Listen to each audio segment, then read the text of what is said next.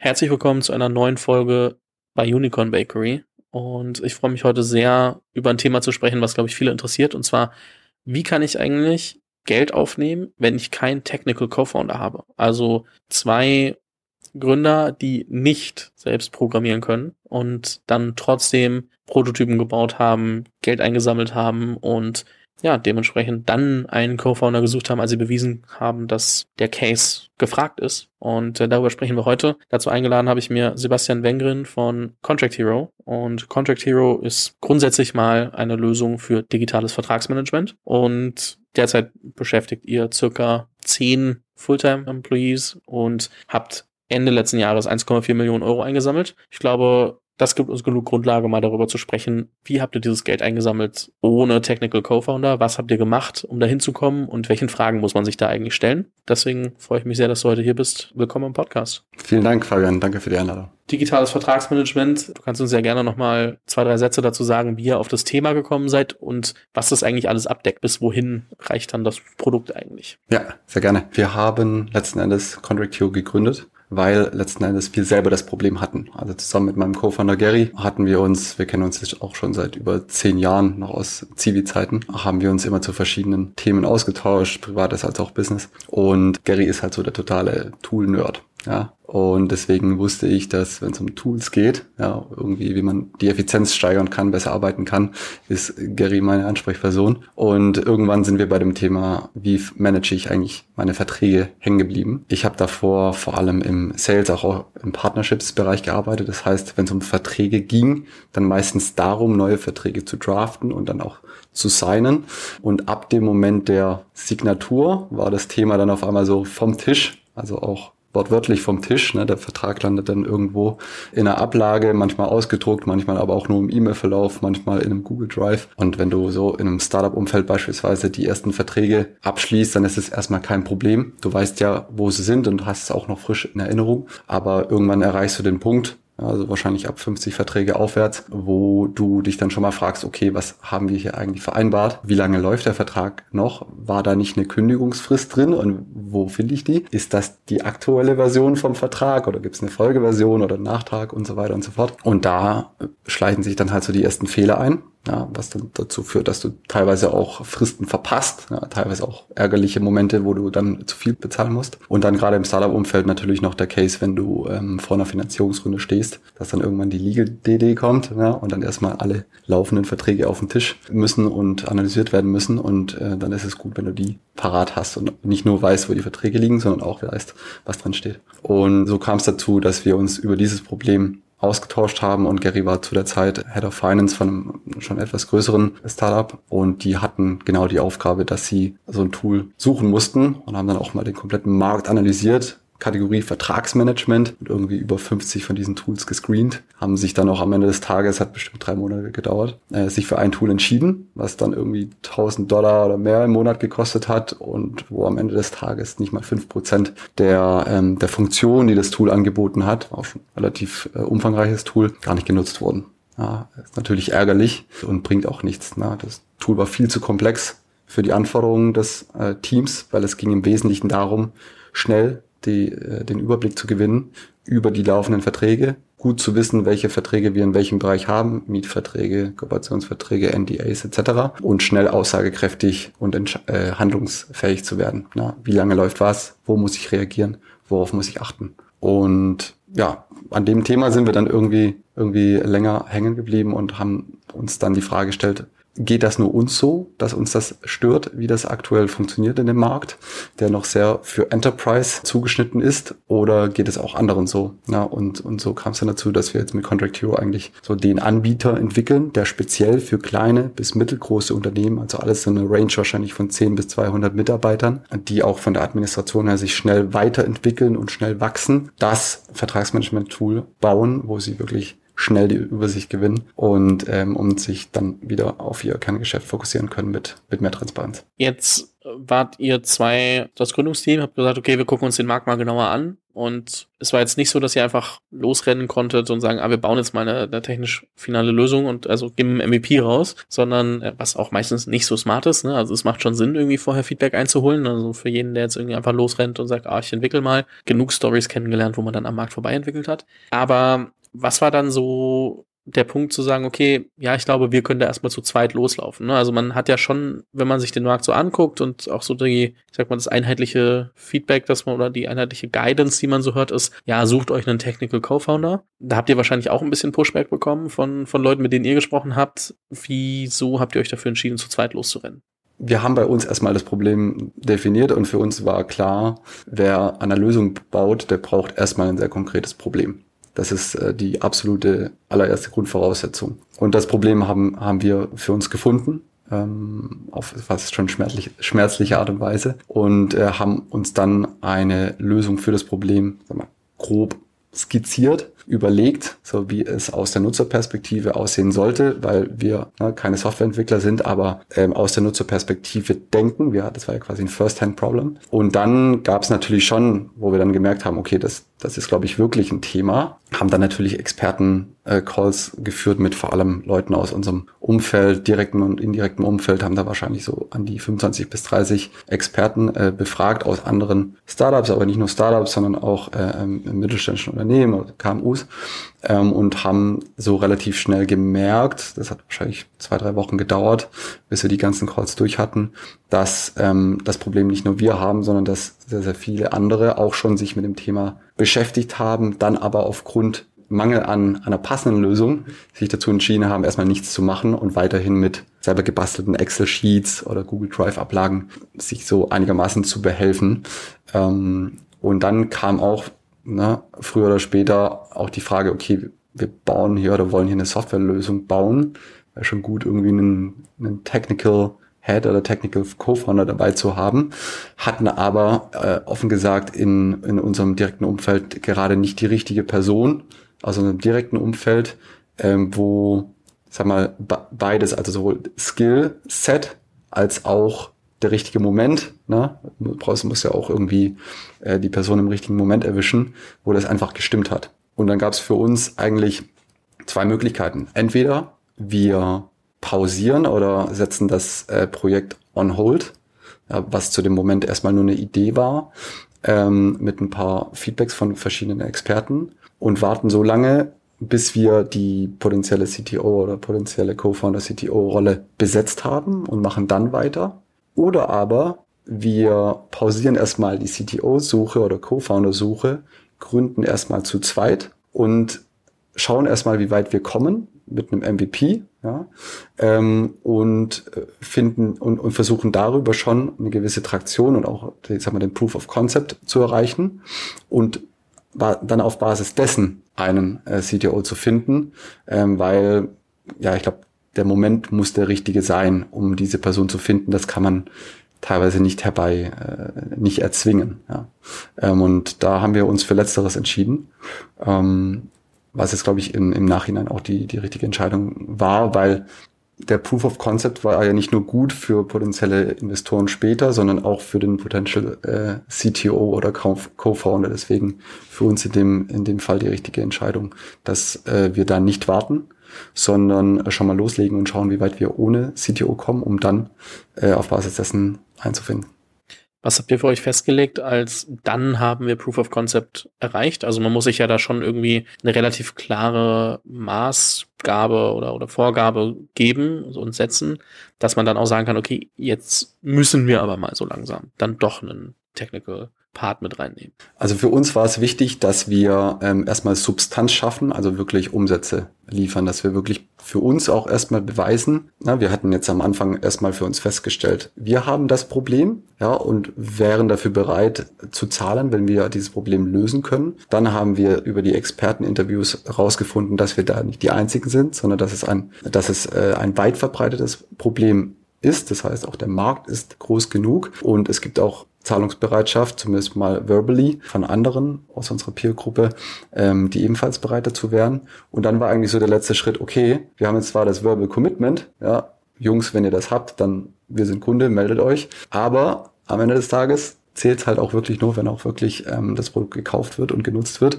Und das war so für uns der das Missing Piece, wo wir gesagt haben, okay, wir müssen jetzt einen Weg finden, wie wir einen MVP bauen, den wir dann auch schon verkaufen können, ja, wo wir dann echt schon an die ersten Kunden rangehen können und wo wir dann wahrscheinlich so die ersten 20, 30 Kunden äh, onboarden können, ähm, closen können, ähm, die dann auch das Produkt nutzen dann natürlich auch noch das Nutzerverhalten zu messen.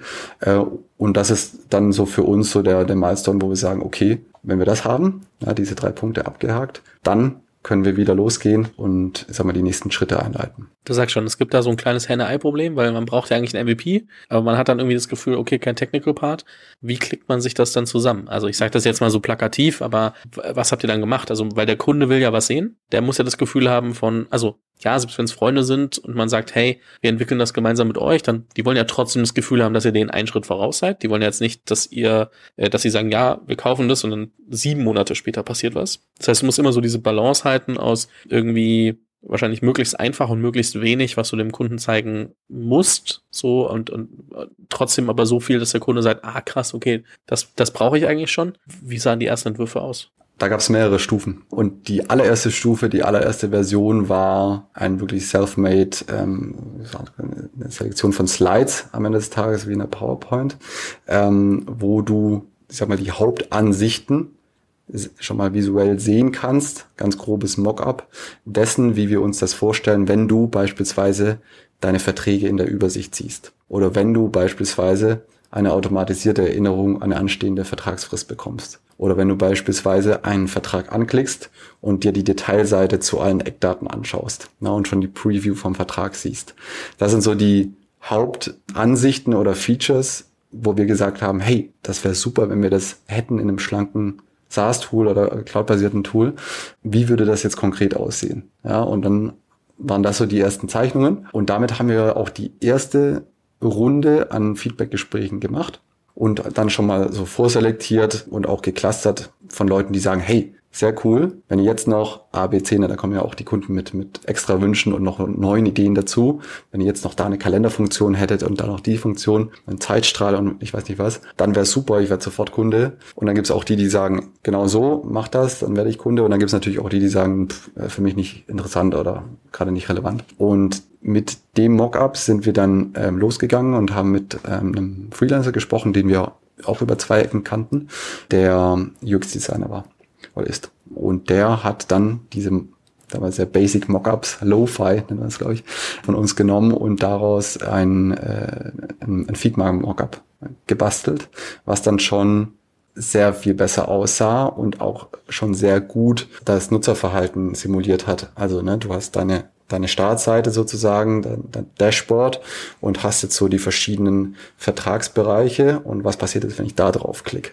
Ja, User einladen, Logout etc. Also die ganz Basic SaaS-Funktionen. Und damit sind wir dann in die zweite Runde der Feedback- oder Expertengespräche gegangen und haben das auch schon so gemacht, dass wir quasi den Link dazu freigeschalten haben und der Interviewpartner konnte sich dann selbstständig durchklicken und wir haben gar nicht viel gemacht. Wir saßen eigentlich nur, das war alles über Zoom, saßen eigentlich nur am anderen Ende und haben äh, die Person erstmal machen lassen und auch die Anweisung gegeben, einfach mal laut zu denken bei jedem Schritt. Das kann dann in jede Richtung gehen. Also es gibt dann Leute, die wirklich laut denken, jeden Schritt. Und es gibt aber auch die, die muss man immer wieder daran erinnern, hey, okay, und jetzt hast du hier schnell fünf Klicks gemacht, geh mal kurz Schritt für Schritt durch und sag mir kurz, was deine Annahme ist oder was du jetzt erwartest, wenn du da drauf klickst. Ja, und das war das war erstmal super visuell. Ist dann natürlich auch gebrochen, wenn der Kunde irgendwie versucht hat, zurückzuklicken. Also diese, die sind ja dann auch oftmals relativ fit und versuchen dann, ah nee, das wollte ich doch nicht machen, nochmal zurück. Und das geht dann natürlich nicht. Das ist ja kein, keine wirkliche Funktion. Das hat uns aber extrem geholfen, um dann noch besser rauszufinden, was von diesen ganzen Ideen, die wir jetzt haben, die uns helfen würden, werden auch wirklich genutzt. Es gab ein paar Hypothesenbestätigungen. Es gab auch ein paar andere, wo unsere Hypothesen eher nicht bestätigt wurden. Und entsprechend konnten wir das Mockup dann nochmal anpassen.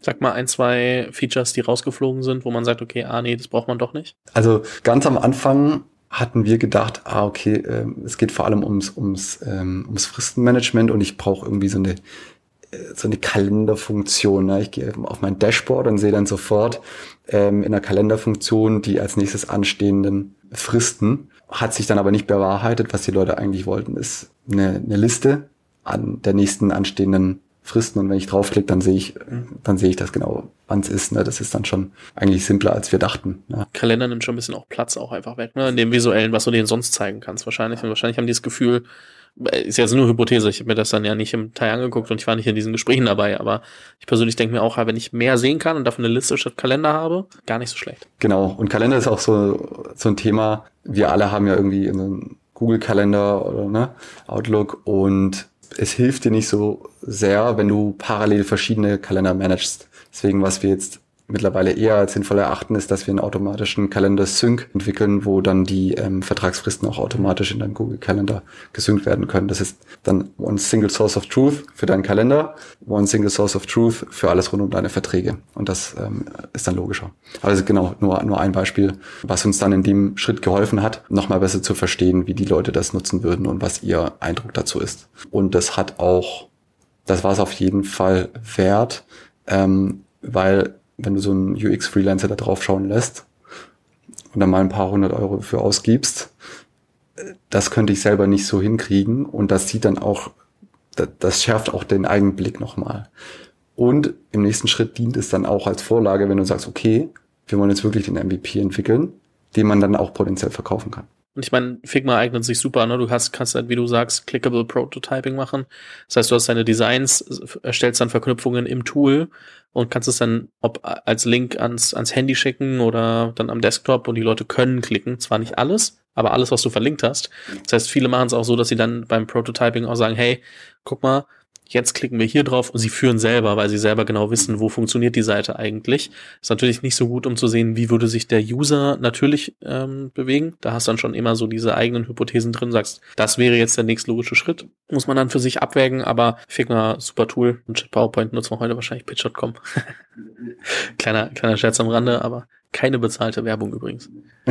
nee, auf jeden Fall. Und ähm, das hat sich für uns sehr gelohnt. Wir mussten uns dann aber auch selber dran erinnern, weil wenn du das in Figma dann mal siehst, wie es ausschaut, wenn du es selber gründest, das ist deine Idee, dann neigst du auch schnell mal dazu zu sagen, okay, und was passiert, wenn wir jetzt noch den Flow, weil du jedes Mal, du, du entwickelst ja quasi einen Flow, ist ja wie so eine Art Daumenkino, äh, wo sich ein bisschen was ändert bei jedem Klick, wenn du es simulierst. Und das, wenn man da wirklich jede Eventualität abdecken möchte, wächst diese Datei exponentiell und da mussten wir uns selber daran erinnern, erstmal auch hier zu re reduzieren und zu fokussieren auf wirklich die wichtigsten Ansichten und Funktionen, weil am Ende des Tages ging es auch schon um Geschwindigkeit. Ähm, und, und auch wenn man das dem Kunden vorstellt, reicht es, wenn man so die Grundhypothesen versucht, über die wichtigsten Flows abzuhandeln und jetzt nicht wirklich alles, was normalerweise klickbar ist in so einem Tool, über Figma abzubilden. Ja, das, ähm, das war für uns auch nochmal mussten wir uns selber dran erinnern, hey, okay, jetzt nicht noch einen Flow bauen, sondern erstmal erstmal damit ins Feedback gehen.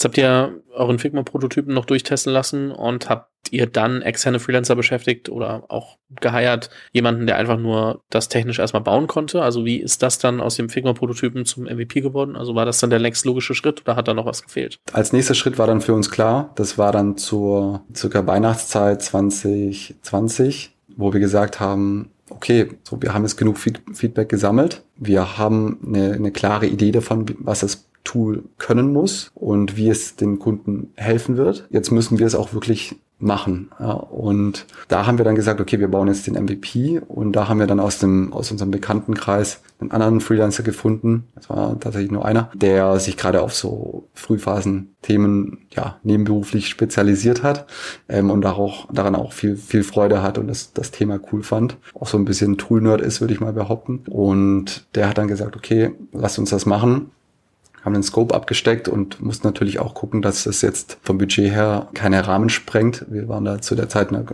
quasi full bootstrapped und ähm, haben da dann aber eine Möglichkeit gefunden, auch das sehr schnell dann gemeinsam mit ihm umzusetzen. Und da war es dann super, dass wir die Figma-Vorlage hatten. Weil das ist dann viel selbsterklärender, also ist ein sehr visuelles Produkt, als wenn wir jetzt auf Basis von unseren Sketches ungefähr, ne, oder nur auf sag mal, Tickets, die wir irgendwie äh, zusammen basteln in der Sana, da jetzt die Vorgaben geben. Deswegen hat das extrem geholfen, dass wir schon die Vorarbeit geleistet haben mit der Figma-Datei und konnten dann auch den MVP, das waren, ich glaube, netto irgendwie fünf Wochen, ähm, dann umsetzen und waren dann kurz nach Weihnachten da in dieser, in dieser komischen Woche zwischen Weihnachten und Neujahr waren wir dann auch schon fertig. Haben es dann auch einfach mal live genommen, ähm, weil wir wussten, so von alleine wird das jetzt erst, eh erstmal keiner finden. Ähm, und haben damit äh, ein bisschen, ein bisschen rumgespielt, haben es auch äh, Family and Friends gegeben, dass die versuchen, versuchen es kaputt zu machen. Ähm, und sind dann in der ersten Januarwoche 2021 live gegangen und hatten auch schon, also wir hatten auch schon die Möglichkeit, dass du, dass du im Tool selber durch den Checkout, Checkout gehst. Ja, dass du in den Free Trial reingehst und dann durch den Checkout läufst, indem du deine Kreditkartendaten hinterlegst. Also das war schon funktional und ja, damit sind wir dann wirklich auch live gegangen. Und das war jetzt im Nachhinein natürlich wesentlich more basic als das, was wir jetzt mittlerweile haben, aber trotzdem auch mehr als ein reines MVP, weil man, wir konnten schon verkaufen. Ja, genau, das war, das war so der, der, der nächste Schritt für uns. Ähm, und summa summarum ähm, konnten wir da mit, mit allen Kosten, also sowohl für den Freelance-Designer als auch Freelance-Entwickler, äh, waren wir da, glaube ich, unter, unter 10.000 Euro, wo wir dann wirklich zu zweit gesagt haben, hey, das ist super, das, das, das kriegen wir so hin. Und vor allem, jetzt geht's halt, die ersten Kunden zu akquirieren und dann auch zu tracken, wie wird das Tool eigentlich genutzt. Ja, ähm, das Feedback der Kunden dann einzusammeln, die davor gesagt haben, hey, das brauche ich unbedingt und auch zu validieren, okay, ist es immer noch so oder hat sich was geändert? Und das war dann so für uns der, der wichtigste Milestone, das eigentlich zu erreichen. Ja. Was waren die taffen Fragen, die man sich währenddessen stellen musste? Ne? Das eine ist, mit den Kunden zu sprechen, das andere ist dann, äh, du hast gerade, glaube ich, äh, so ein bisschen am Rande gesagt, ihr habt den, den ersten Prototypen vorfinanziert ähm, und dann erst später Geld geraced, also ähm, beziehungsweise wahrscheinlich mitten im Prozess. Also es ist jetzt so wahrscheinlich so ein übergehender Prozess, aber VCs sehen es ja einfach gerne, wenn, oder auch Angels und VCs sehen es sehr gerne, wenn da ein Technical Co-Founder mit drin ist. Was antwortet man denn, wenn man sagt, ja, sorry, aber ihr seid jetzt nicht das typische Team, ihr habt keinen Technical Co-Founder, warum sollten wir euch glauben, dass ihr eine gute Software bauen könnt? Für uns war da echt klar, wenn wir den Technical Co-Founder einfach noch nicht haben. Na, wir haben, ich glaube, parallel mit Leuten aus dem, aus dem bekannten Kreis gesprochen, um, und, und sag mal, äh, Augen und Ohren offen zu halten. Aber für uns war klar, also the missing piece, was wir einfach noch brauchten, war Umsatz. Ja, weil wenn wir Umsatz haben, dann äh, stellen sich viele dieser Fragen einfach nicht mehr, weil wir haben schon bewiesen, dass es ein, ähm, ein, ein Produkt ist, was ein Problem löst, ähm, einen Schmerz löst, der auch weit verbreitet ist ähm, und, und dass wir auch die passende Lösung dafür haben. Und das interessanterweise in einer Kategorie, die wir nicht erfunden haben, sondern die es schon gibt. Ja, das heißt, wir hatten auch, es gab auch von Anfang an nicht das Problem oder die Herausforderung, dass wir einen komplett neuen Markt aufbauen mussten, weil es die Kategorie schon gab. Es gab schon Suchvolumen für die Kategorie Contract Management oder Vertragsmanagement und wir konnten da relativ schnell drauf aufspringen und uns in diesem Markt positionieren. Ähm, und das hat uns dann eben geholfen, über die ersten paar Monate ab Januar 2021 ähm, die ersten Kunden zu gewinnen. Am Anfang natürlich immer noch viel aus dem, aus dem direkten Umfeld, aus dem Netzwerk, aber dann auch schon relativ schnell beigemischt ab dem zweiten Monat, glaube ich, Leute oder Unternehmen, die nicht aus unserem Netzwerk kommen. Und das ist dann natürlich auch für uns selber, weil für uns selber mussten wir ja auch erstmal den Beweis liefern. Dieser Proof, dass es eben nicht nur ein Problem ist von jetzt nur uns und irgendwie Leuten, die uns kennen und uns unterstützen möchten, sondern eben auch von Unternehmen, die uns, ich sag mal, überhaupt nichts schuldig sind, ja, und auch nicht Buddies mit uns sind. Und das war für uns ein extrem starkes Signal. Und wir waren uns ziemlich, ziemlich selbstsicher, dass das auch für Externe ein starkes Signal sein wird. Und wir haben dann auch über die erste Jahreshälfte ähm, 20, 2021, letztes Jahr, so eine Traktion aufgebaut, wo wir sagen, okay, super, zu zweit wird es langsam ein bisschen viel und unser Freelancer, der den Prototyp entwickelt hat und dann auch, ne, dann kamen noch neue Feature Requests und Anpassungen und Erweiterungen und er hat das ja nur Part-Time gemacht, wo wir auch so langsam gemerkt haben, da bauen sich jetzt gerade ein paar Bottlenecks auf. Wenn wir diese Bottlenecks fixen möchten, brauchen wir mehr Entwicklungsgeschwindigkeit und brauchen auch mehr Attention auf operativen Themen, äh, die wir versucht haben, so gut es geht zu automatisieren, aber eben auch mehr Attention auf Neukunden als auch Bestandskunden. Und das war so der Schritt, wo wir gesagt haben, okay, wir brauchen, wir müssen unser Team aufbauen. Ja, also das, das reicht jetzt einfach nicht mehr, nur mit einem Freelance-Entwickler, ähm, der part-time daran arbeitet, dieses Projekt zu stemmen. Wir brauchen jetzt ein eigenes Team und ein eigenes, vor allem ein eigenes Technical-Team. Ja. Und da war für uns dann klar, okay, wir brauchen einen CTO oder Technical Co-Founder jetzt nicht mehr nur, weil wir die Person wahrscheinlich brauchen, um eine, um eine Runde zu racen, sondern weil wir diese Aufgabe, ja, das Tech-Team erstmal zu, zu hiren und eben auch zu führen und anzuleiten, lieber einem Technical mit Technical Background geben möchten. Und als die, als die Entscheidung gefallen ist, war für uns klar, okay, wir, wir sind jetzt bereit, um ins, äh, um ins Fundraising zu gehen und haben uns auch, uns auch sehr, sagen wir, komfortabel oder selbstsicher gefühlt, ins Fundraising zu gehen, ohne den Technical Co-Founder. Ähm, der Moment war zu dem Zeitpunkt immer noch nicht gut und für uns war dann auch klar, okay, wenn wir jetzt einen Technical Co-Founder reinholen, dann müssen wir den auch zahlen.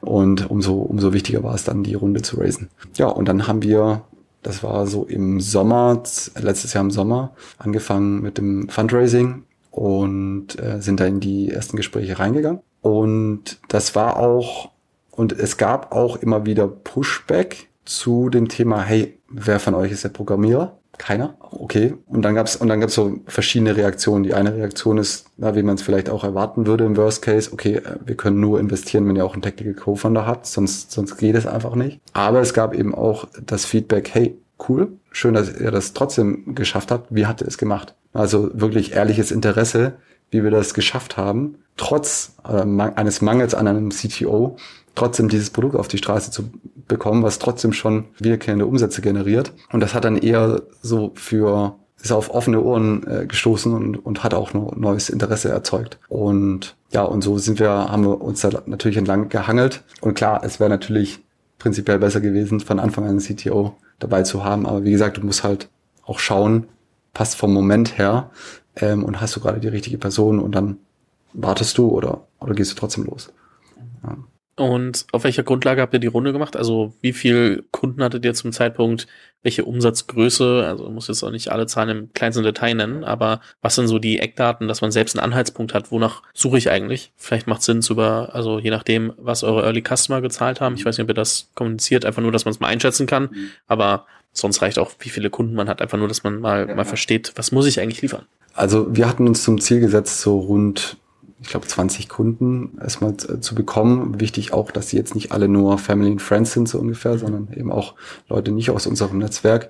Es war uns auch wichtig, dass wir nicht nur an Startups verkaufen, sondern eben auch Unternehmen closen. Unsere Hypothese war ja, hey, das ist ein weit verbreitetes Problem in Deutschland, also Europa und wahrscheinlich auch weltweit.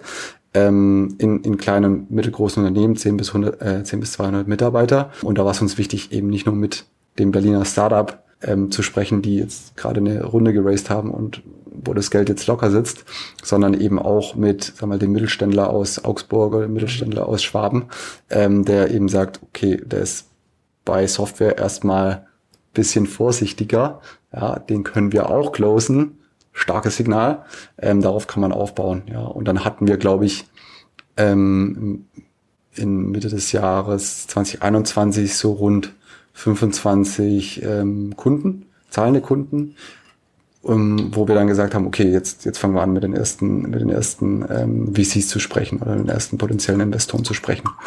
Ähm, genau. Und ja, umsatztechnisch waren es, glaube ich, ein paar tausend Euro MAA.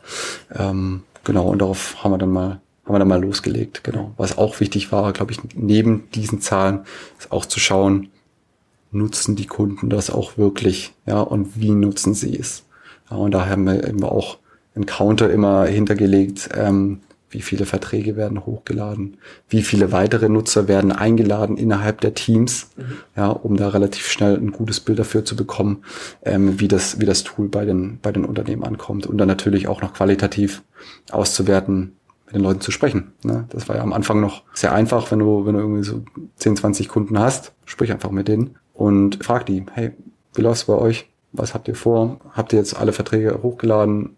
Und dann kommen viele zurück und sagen, schau mal, wir haben jetzt den, den Bereich damit erstmal gecovert. Jetzt ist es so, als wir uns mit dem Thema beschäftigt haben, ist uns auch noch aufgefallen, dass wir noch den anderen, den Fuhrpark, damit äh, die Verträge aus dem Fuhrpark damit managen können. Ja, lauter so verschiedene Themen, wo du einfach sehr viel äh, Wissen oder Insiderwissen aufbaust, wie diese Unternehmen und vor allem das Backoffice der Unternehmen aufgestellt ist und wie die zusammenarbeiten.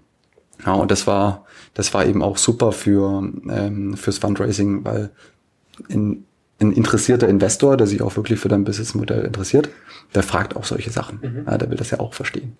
Wer immer noch rechnet, also äh, 25 Kunden paar tausend Euro Monatsumsatz wird irgendwo der Kunde zwischen 100 und 300 Euro im Monat ausgeben. Und wenn, wenn wir davon ausgehen, dass irgendwie am Anfang, was du mal gesagt hast, äh, Software as a Service, was die eine Lösung, die, die dein Mitgründer gesehen hat, irgendwie 1000 Euro im Monat kostet, man von dieser 10x-Regel ausgeht, die man besser sein will, vielleicht eher so ein bisschen Richtung 100. Ich spekuliere da jetzt gerade nur, aber nur, dass man mal einfach ein Gefühl dafür bekommt, ob die Zahlen jetzt final perfekt passen oder nicht. Darum geht's ja gerade gar nicht. Es geht nur darum, dass man das mal grob einschätzen kann, einfach für sich versuchen kann zu übertragen. Aber was ich halt ganz spannend finde, ist eben, dass du sagst, okay, das eine ist, äh, wir brauchen Umsatz, das andere ist, wir brauchen, also wir brauchen eine diversifizierte Kundengruppe, also um wirklich beweisen zu können, dass es nicht nur Family and Friends sind, dass es nicht nur Startups sind, dass es halt wirklich, dass wir zeigen können, also ich meine, am Ende lernst du über deinen perfekten Kunden auch nur, wenn du mit mehreren Kunden gearbeitet hast. So, es kann ja auch sein, dass der Mittelständler dein perfekter Kunde ist und nicht das Startup und dann fängst du halt gar nicht an, den Fokus auf Startups zu legen, sondern auf Firmen mit vielleicht 200, 500 plus Mitarbeitern, wie auch immer. Und äh, dafür musst du das wissen und dann auch zu gucken, okay, wer nutzt es denn auch wirklich und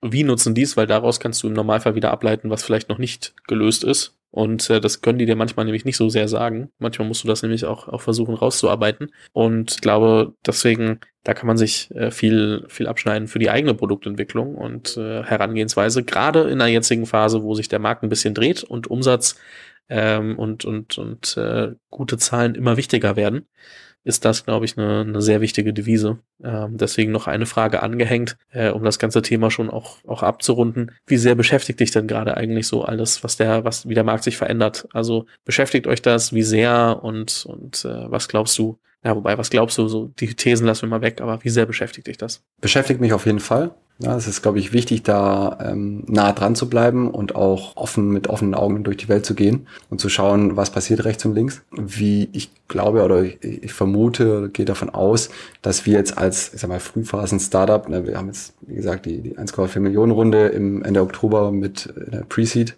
abgeschlossen. Wir sind jetzt, glaube ich, noch nicht so äh, davon betroffen, wie vielleicht schon Unternehmen in der Series ABC, die irgendwie eine, auf Bewertungen von 100 oder mehr äh, Millionen Euro äh, stehen, wo nicht immer allzu viel Substanz dahinter liegt. Für uns war es ja schon von Anfang an wichtig, auf Basis von Substanz, also wirklich von wiederkehrendem Umsatz, äh, eine Finanzierungsrunde abzuschließen. Und das ähm, der jetzige Trend äh, bestätigt eigentlich nur, dass unser Ansatz ähm, damals schon, glaube ich, ganz gut war und jetzt aber noch besser wird.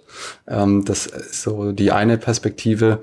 Das andere, was ich natürlich aber auch sehe, ist, dass wir in unserer Kundengruppe eben auch schnell wachsende Startups und Grown-ups haben, die vielleicht noch mehr als wir davon betroffen sind.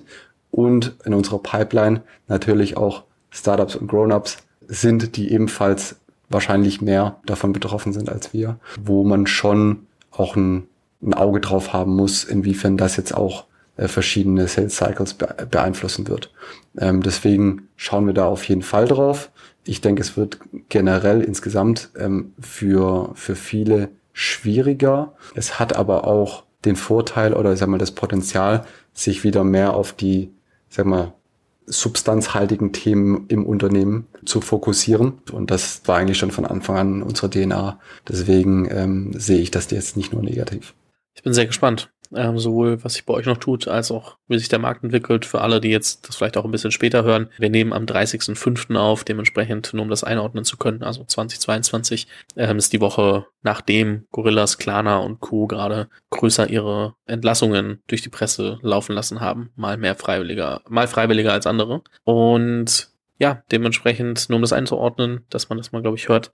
Ansonsten glaube ich, auch mal ganz spannende Perspektive zu hören, wie jemand eine Pre-Seed-Runde geraced hat, ohne ähm, Technical Co-Founder. Also es ist möglich, man muss sich halt einfach nur sauber Gedanken machen, einen strukturierten Prozess haben und dann mit den richtigen Zahlen, Daten und Fakten zu den äh, Investoren gehen und dann, glaube ich, sind die auch bereit, Gespräche zu führen.